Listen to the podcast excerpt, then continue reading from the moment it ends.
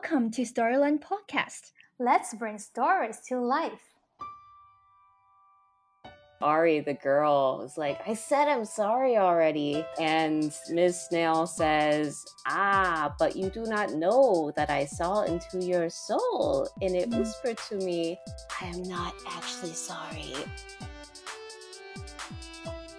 If in this book Ari is saying, like, oh, your eyes are so funny, the snail was like, yeah, they're super funny, you know, then maybe they have a laugh Hello, everyone. Welcome to our podcast. Today, I'm very honored to have a new guest on air with me. She has already published two self written and illustrated children's books. One is called Jenny Mei Set in 2021. The other is called Sorry Snail, which is just freshly published this year in 2023. She has also illustrated many other children's books as well, and she's uh, also a yoga teacher. So, without further ado, let's give a warm welcome to Tracy Subisak. Hello, thanks for having me. Uh, hello, Tracy. Even though I had a brief introduction of you, so I still like to hear uh, what are some keywords that you would love to be remembered by others? um, that's a great question. it's always hard to introduce oneself.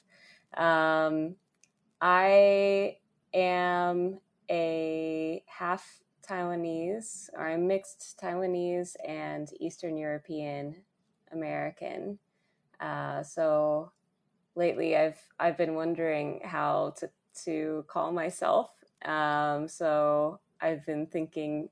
Right now, as of now, I'm a mixed Asian American or mixed Taiwanese American. Um, so that's like a big part of my identity. I am a silly person. and uh, I would say that above, you know, um, illustrating and being a writer, I am a storyteller mm. uh, above everything else. Mm. So you actually quoted a, a person called Mary Oliver a few years ago, and she said life is wide and precious. So what do you plan to do with your wide and precious life? Well, what have you already done with it? Oh boy, I've had a pretty awesome life. um, I would say that travel and exploration is a huge part of that wild uh, part of my life. I think that I think a lot of people see me and they're like, "Oh, what's your next trip going to be?" And I think the thing is is that whether I'm in my hometown or whether I'm living somewhere else or visiting somewhere else, I'm going to treat it similarly. I think that there are wonders everywhere you go. Mm. So even um, when I'm in Portland, Oregon, or where I'm living now in Taipei, if I just go on the 10 minute walk, I just am curious. And I think curiosity brings in a lot of yeah i would say moments but i guess way of thinking mm. into our lives so yeah that's what i would say yeah i think being staying curious is very important for uh, everyone especially like uh, book creators so mm. um, actually transferred from an industrial designer into a children's book author and illustrator do you still remember any children's book that had deep influence on you, whether as a child or as an adult? Yes. um, when I was a child, I I think reading Shel Silverstein books um, and Calvin and Hobbes, those two impacted me uh, particularly because I think it invited um, a wild imagination for kids, and it wasn't it wasn't necessarily saying you have to learn a lesson or you have to be a good kid. You know, you need need to be 很乖 or Mm. behave Mm. appropriately all the time because kids are inherently always testing the boundaries and Mm. figuring out who they are. Um, so I think those those were great books for me as a child. Um, and I would say, you know, now as an adult, it's probably similar, but I have a different, you know, I have that adult view now. Um, I obviously have, you know, love books that my friends write, um, like Zoe Zoe Abbott, Kate Ruby, um, Margot McGank. So there's this. Uh, it, it it's probably extra special because I get to see their process from beginning to end and see the heart that goes into it. That's it. so it's always wonderful and nice to hear about um, how children's books are children's children's book authors and illustrators are uh, inspired by other uh, book creators since they were little. Uh, so now I'd like to talk about your two, two, two of the books that you wrote and illustrated. Uh, let's begin with Sorry Snail. This book just published this year, and uh, um, probably you could give our audience a brief introduction of about this book. Okay. Uh, Sorry Snail is about a girl who takes her anger out on an innocent snail. And the snail comes to her requesting an apology, and the the girl doesn't really think too much of it and gives a half-hearted an apology. This leaves the snail feeling unsatisfied and still hurt. So the snail just keeps coming and coming and coming, and maybe not the healthiest way of asking for mm. an apology um, until it just builds up to something very exaggerated. Mm. Uh, so this book is about the importance of uh, sincerity mm. when apologizing and the importance of compassion when someone is hurt. Uh, on top of that, I would say that, you know, a lot of us, when we're angry, we don't mean to hurt anyone. And because we don't mean to hurt anyone, we don't think it's hard to think like, oh, I didn't mean it, so why should I Mm. apologize? Mm. But that doesn't that's not how it works. that's not how the human heart works. So it, it's it's meant to start that discussion uh, in a Mm. very funny, silly way.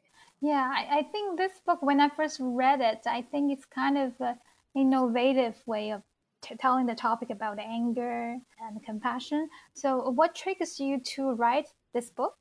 I don't know. I actually uh, I wrote it in the middle of writing Jenny Mei is sad, which we'll talk about uh, in a in a bit. But that writing Jenny Mei was sad was really hard. It was very cathartic for me because I was going through something very sad. Um, so I just was like, I just g- gotta write a story, and I really, I am actually very scared of snails. They're very gross to me. so that's if you can see at the beginning of the story, she she basically, you know, points out to the snail is like, "You have such a slimy body. You have such a Mm. silly shell. Your eyes are so funny." Um, and that's how I feel. but it's you know the snails are innocent; they don't Yeah. need this kind of energy. Um, Mhm. so it actually was just me probably getting Mhm. some anger out if i'm Mm. honest but you know every any anger angry exchange usually results in this thing where like both people in the party get hurt and it just es- Mm. escalates so that's part of my uh probably forever journey of of learning how to be more kind Mhm. when i'm upset personally Yeah, I, I think anger is very hard to deal with. Actually, um, um, there are many books, children's books, um, nowadays I think getting more and more children's books are telling children how to handle their emotions. I remember uh, also one of the authors we interviewed, Christopher Willard, and he has a book about Alphabreaths, telling children how could they uh, adjust their breaths in some of the yoga uh, breaths, or they can even create their own breaths to help them in different occasions, including when they're mad or um, or, or angry. For example, there is a volcano mm-hmm. I remember I tried that one. Uh, I taught that one to the students and my son as well.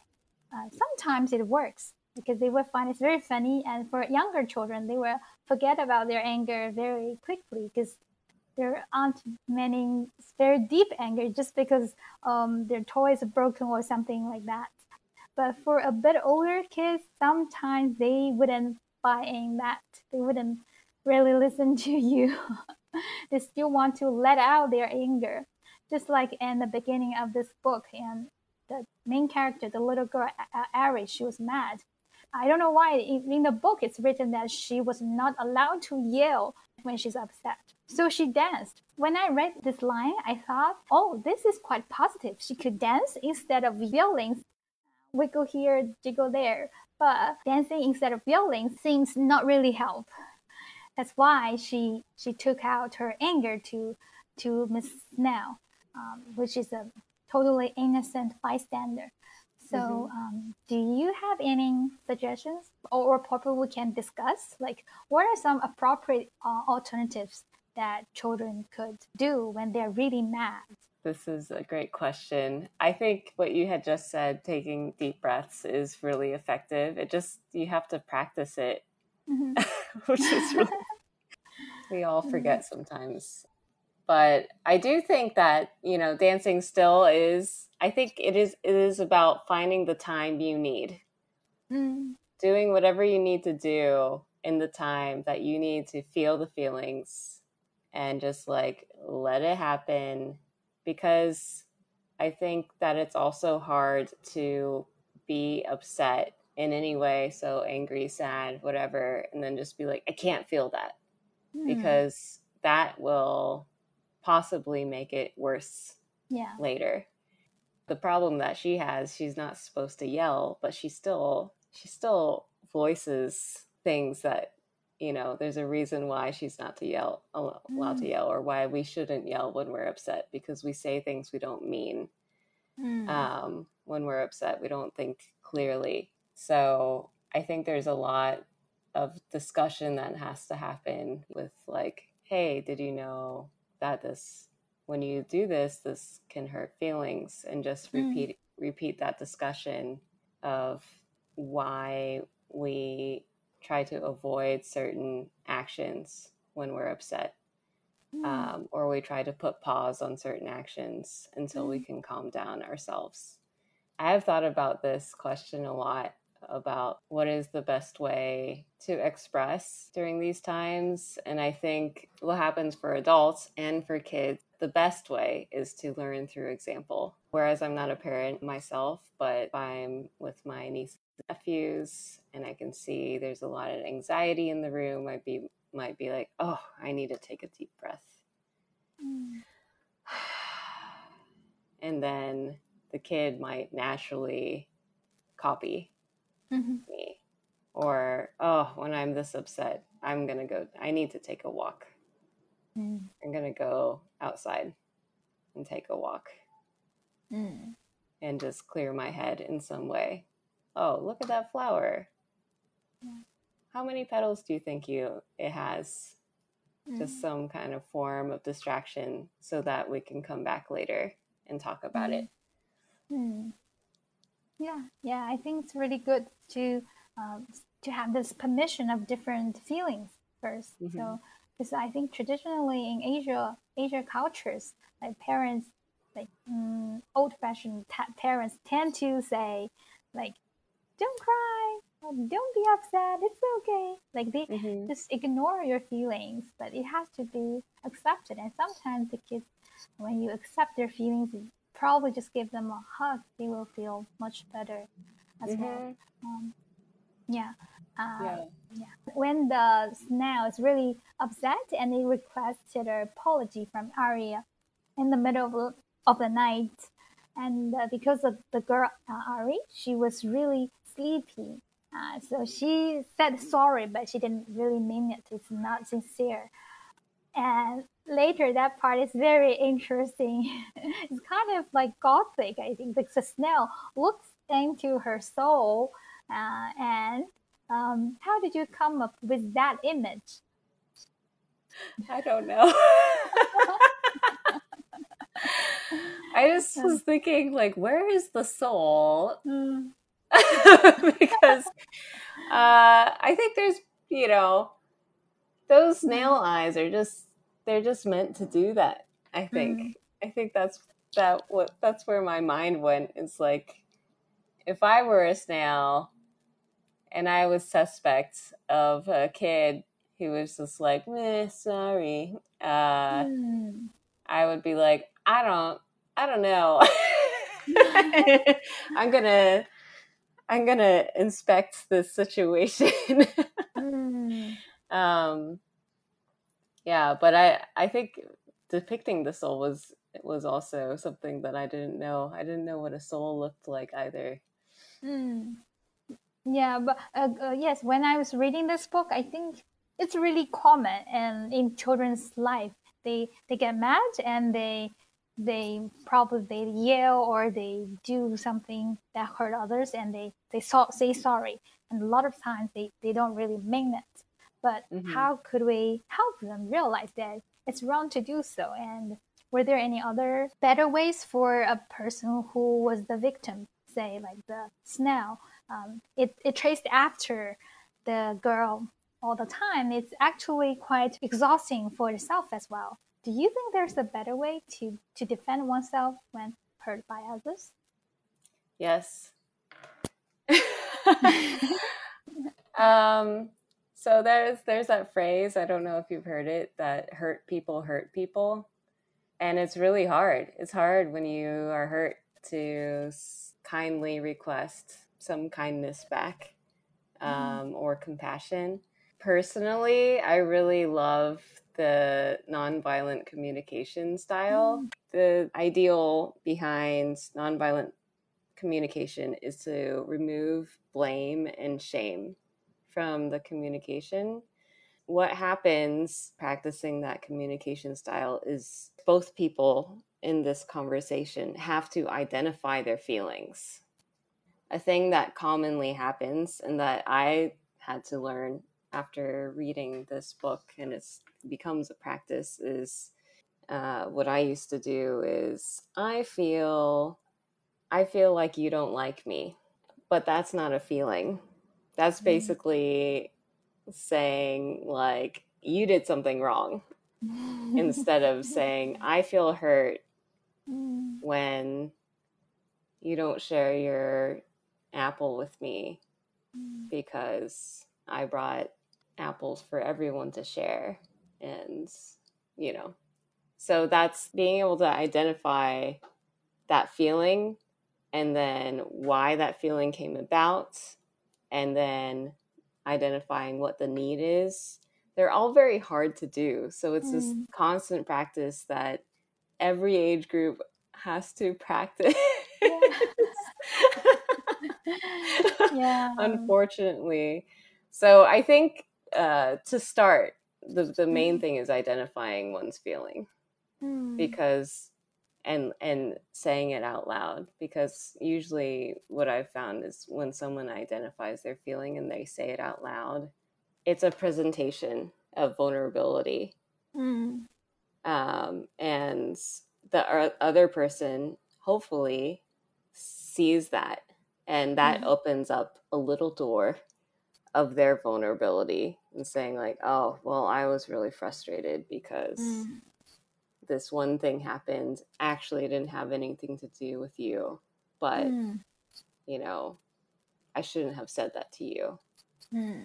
and i'm sorry so it it does require one person or animal or snail to to admit what's going on mm.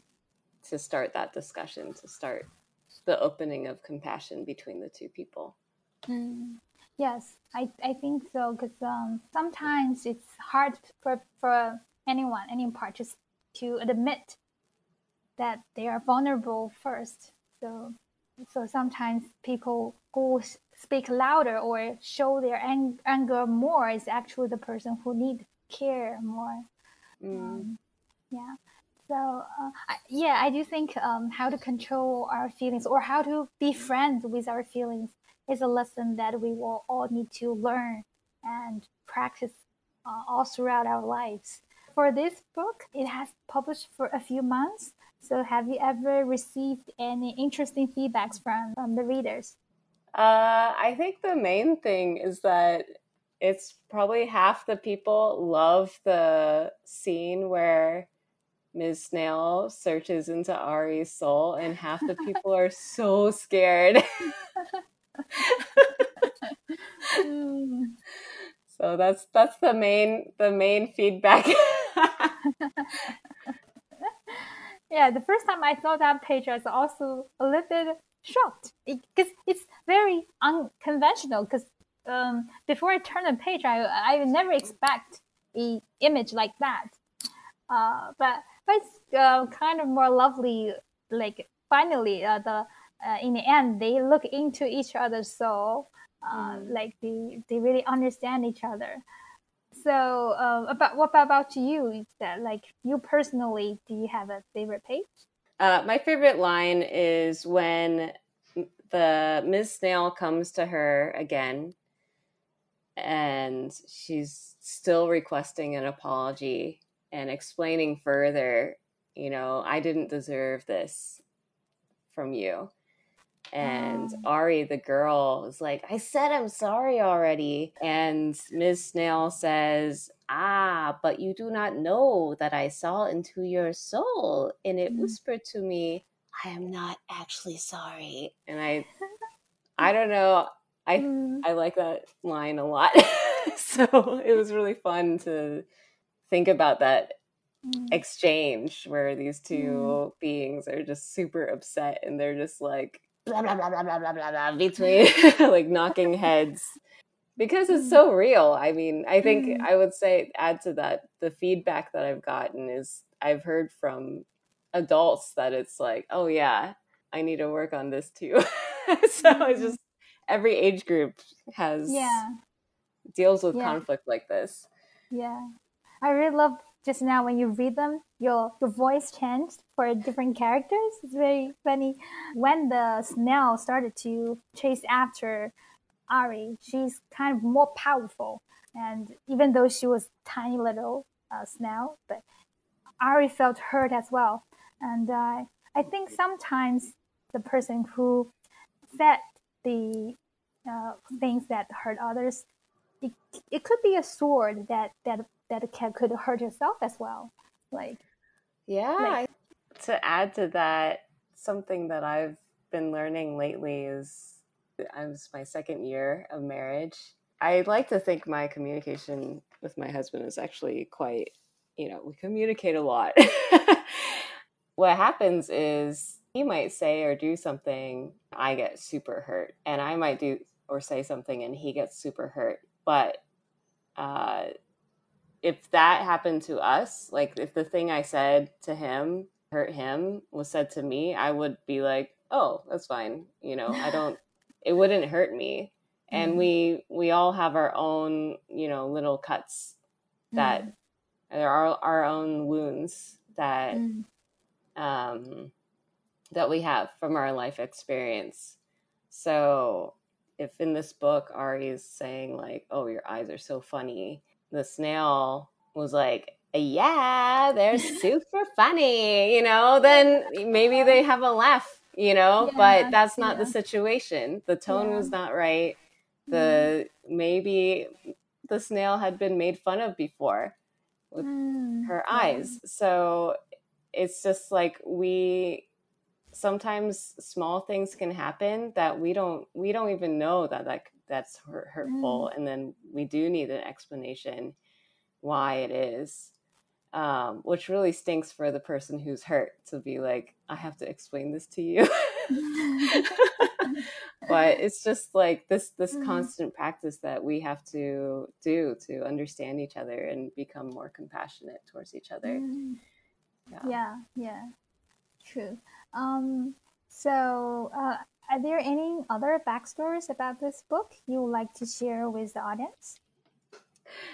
Uh, the main backstory is that this was originally a sturdy story involving murder.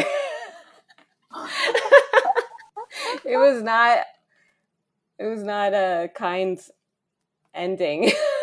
in the- um, but that also had to do with like my when I wrote it at the time, I was just like, I just need to write a story that's funny, that doesn't have, you know, any lesson except for if you take out your anger on someone, it's just gonna get Mm. really exaggerated situation. Um, but yeah, it involved a, a salt truck spill, and then it just ended. Uh, but luckily, my editor was like, "Well, that's not. Let's change it." so yeah. yeah mm.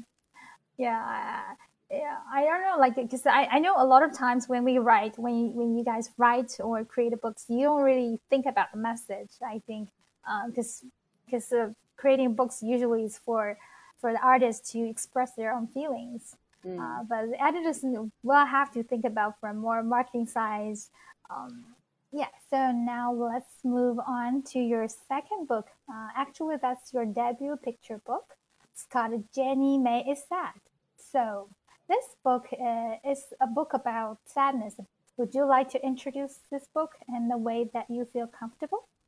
Sure. Um, Jenny Mei is sad. It's about the complexities of sadness, especially if someone like Jenny Mei is going through something so sad, but you still have to go to school, you still need to do the things that life asks you to do, um, and still need to move through it. Um, and it's told from the perspective of Jenny Mei's best friend who knows what's going on. Um, so she shows in this book how she supports her friend, and it's mostly by just being there for her. She doesn't say, "Oh, don't cry. Oh, don't do, you know, you shouldn't be sad," because it's it's going to happen. She's sad.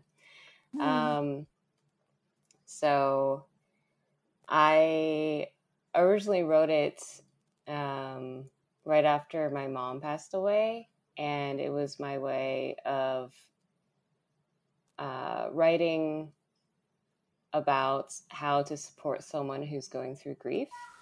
Mm. And it was extremely cathartic. Um, I didn't realize actually until it was published and until everyone was reviewing it that everyone was like, "Oh, it's about the complexities of sadness," and I was like, "Oh, oh yes."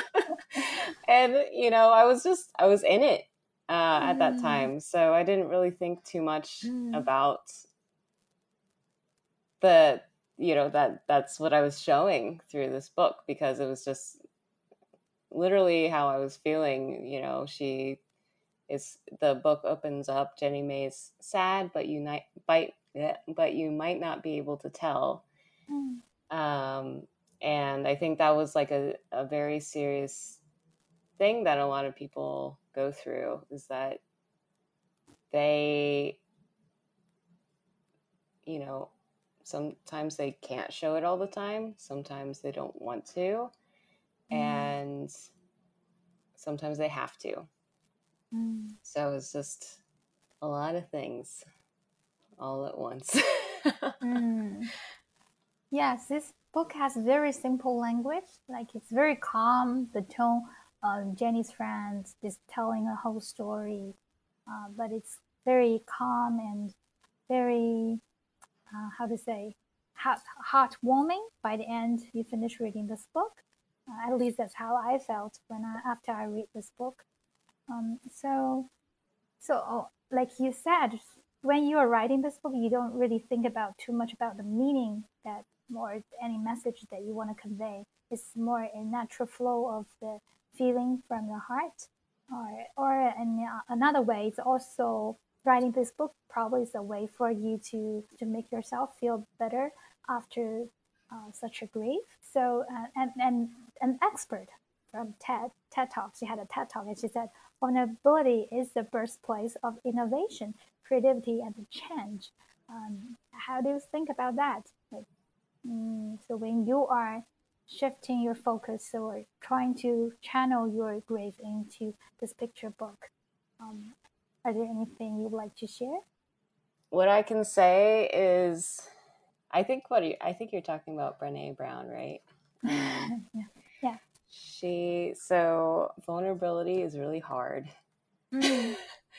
um, and it going back to what we were talking about with sorry snails you have mm. you still have to identify what's going on and that can be really hard especially during something as um, consuming as grief uh, mm. because it's not just one emotion it's mm-hmm. all of the it's truly all of the emotions all mixed together um, and i can say that if i if i had not written this book I think I would still have like a huge knot in my chest.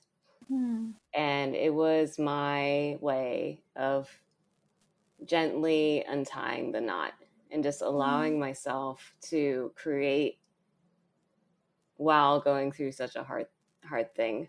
And mm. that being said, it's really hard to do. Um because I guess gosh, it took me um, it took me a couple years, I would say, to fully write the book. You know, it wasn't me writing every day. It was just me writing a little bit, taking a month break, uh, and then writing, and then taking a break. So I needed breaks hmm. because it was a very intense uh, process for me because it wasn't it wasn't just the process of making a book at that point. It was the process of me like confronting my feelings. Um, and I think you know I don't I don't know if this is subject to just one culture, but I I know growing up as an Asian American, um, I just didn't want to burden anyone with my feelings of mm-hmm. sadness. Mm-hmm. Um, and a lot of people are uncomfortable facing talking about grief. Um, and this was my way of expressing, of, of allowing myself to open, basically start my communication.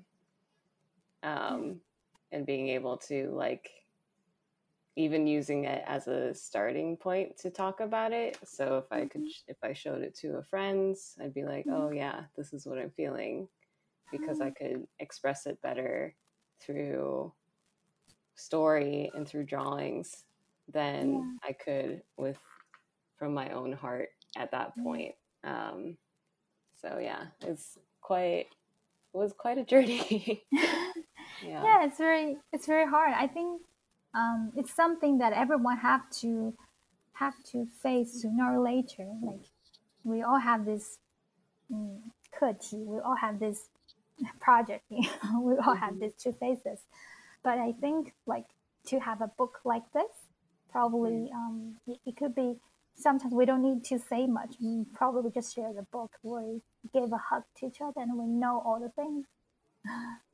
yeah it's that the pres like even just the presence is such a huge thing mm-hmm. um mm-hmm. and i think that's i'm i'm grateful to all the friends who showed me the the, mm-hmm. the different ways to support that's that's mm-hmm. basically the thing that makes me feel so moved when i mm-hmm. was writing that book i was just like i'm so loved you know mm despite this really hard thing. So what are some things that you usually do to cheer yourself up? or what are some sweet memories you had um, that other people do did for you make that make you happy? oh my gosh. I have a friend who uh, she would bring me mangoes. Uh-huh. to to to eat? yeah, to eat. She was just like, I got you a mango. And it Mm. was just like once a month or once every, it was random. My now husband, he also just like, he gave me these really good hugs. Hmm. Um, and I just was like so tired, you know. Uh, the, my mother went through a similar situation. She had stage four cancer, so it was just like hard, hard to talk about. Mhm. Um, and I just had to explain it to everyone. So, or like you know, everyone's like, "What's going on now?" And I had to explain, "Oh, she's not doing well." You know, like it's not good.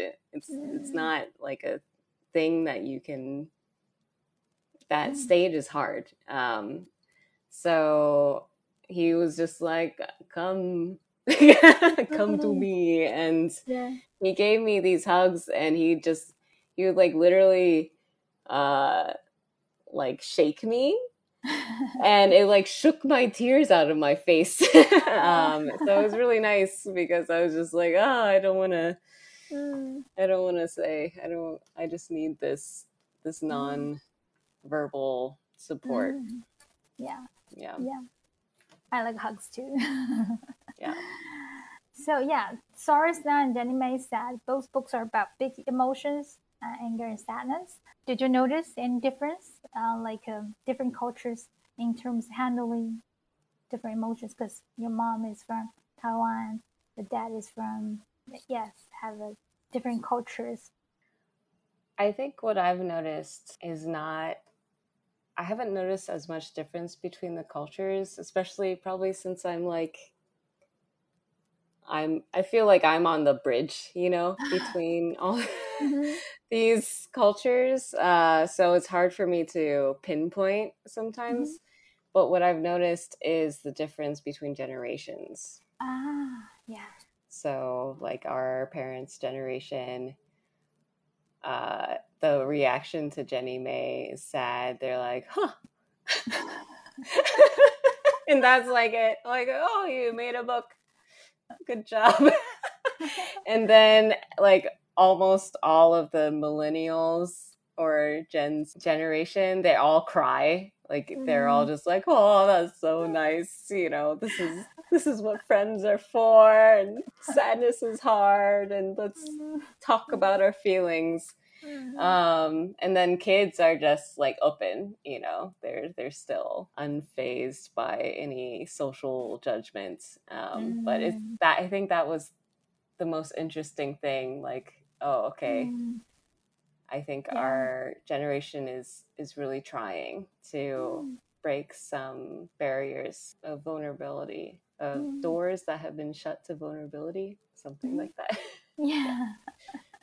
Yeah, I think like our generation is more open to that. For example, when my son cries, I will say it's okay. It's okay for boys to cry. Mhm. Um, uh, so looking back, what are some things that you think your parents have done right to to spark your creativity? Because I think you're a really creative person. Um, I'm very fortunate. My mother was an artist, Mhm. and my dad was an engineer. Mhm. Um, but he was a he studied architectural engineering, so I Mhm. think they both had this creative side to them. Um, they were very supportive of that. I think they were very worried about me going to art school, so they were like, "Design, design is good. let's go you know let's let's expose you to all the design world and we still did the like do you want to be a doctor? Or like let's just make sure you go shadow some doctors and uh, let's let's just check if you uh, want to do that. Um, but i started drawing and making art since i can remember um, i had all the tools that i needed to play uh, in that way my mom put me in figure drawing class starting middle school. Mm. Um, so I just always had some extra creative developments in addition to school. I was part of yearbook club in terms of career. Again, they just like made sure that I knew they exposed me to all the paths that they knew that Mm. were viable. I didn't even know children's books was an option until way after I became an industrial designer. So, you know, we can only do what we're exposed to sometimes. Yeah, um, I think that's pretty lucky that you got to explore. Um, at least you know that there's so many different options. But uh, I was kind of shocked that you didn't know children's book author and illustrator could be a profession uh, until. did, did you read any children's book picture books when as you were growing up? Of course.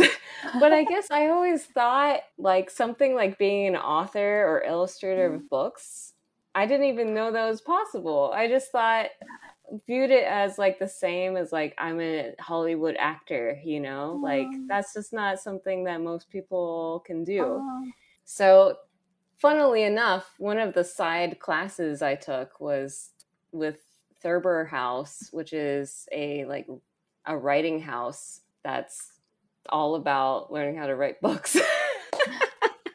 so, I don't know how I didn't know, but I didn't.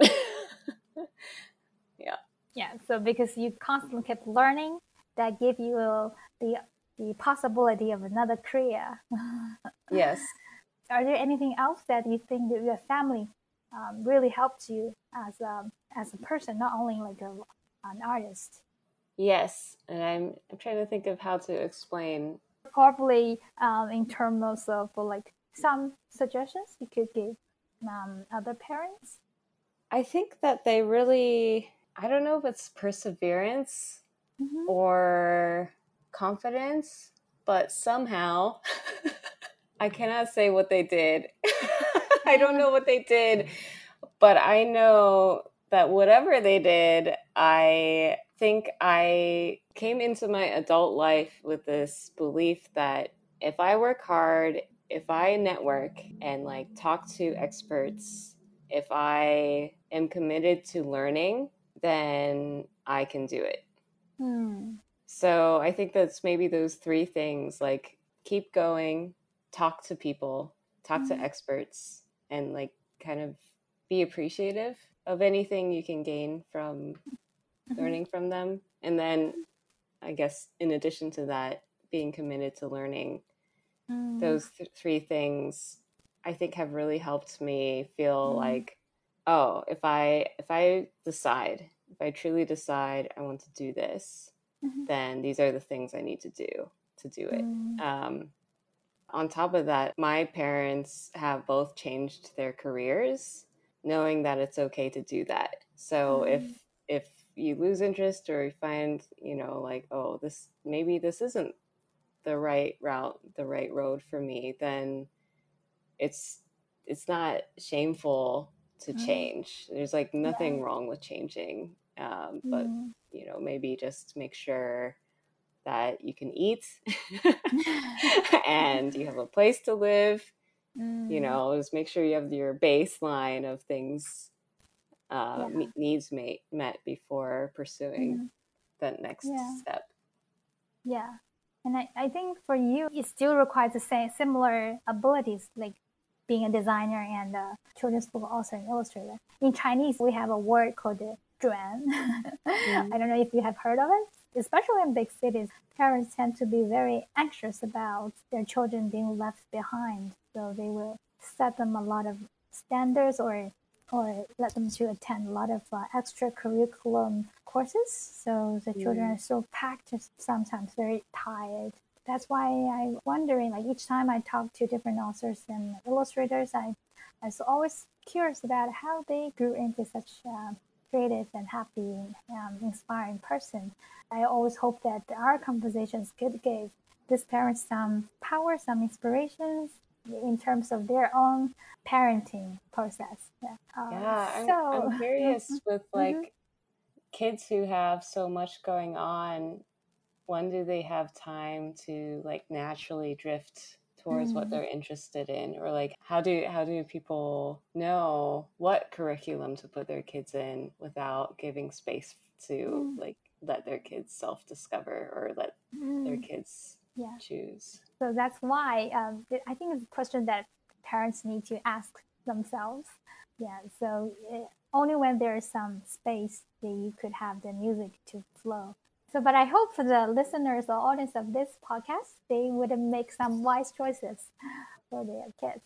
So, my one last question: If you could give your younger self some suggestions, or in other ways, also to give some suggestions to to young people who want to create books, what suggestions would you give to them?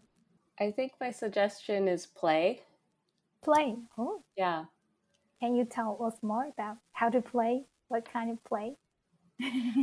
i mean i think this is something that i'm dealing with right now as Mhm. so i i need to hear it but I think something that happens with us, um, especially with like technology these days and looking at everyone posting their perfect things, also that that need to always achieve, I guess that that can happen in society, or a lot of people put that pressure on themselves, is to have fun and not be too serious with it you have to give the story a chance or the drawing a chance. And if in the end you don't like it, that's okay. There's going to be another one. yeah. There's going to be hundreds more. Yeah. um, I think that, you know, you just have to keep practicing and practicing and practicing. And part of that is having fun with it. Mm. Yeah. Yeah. I really love the idea to to have fun to play. Yeah. To loosen up. Uh, Yes. So thank you so much, Tracy, to be with us today and shared so many stories you had, the backstories of books and your personal stories as well. Uh, it's really fun talking to you, and I'm Thank you. I'm looking forward to see you one day offline. Yes, me too. Bye bye. Thank you. Bye-bye.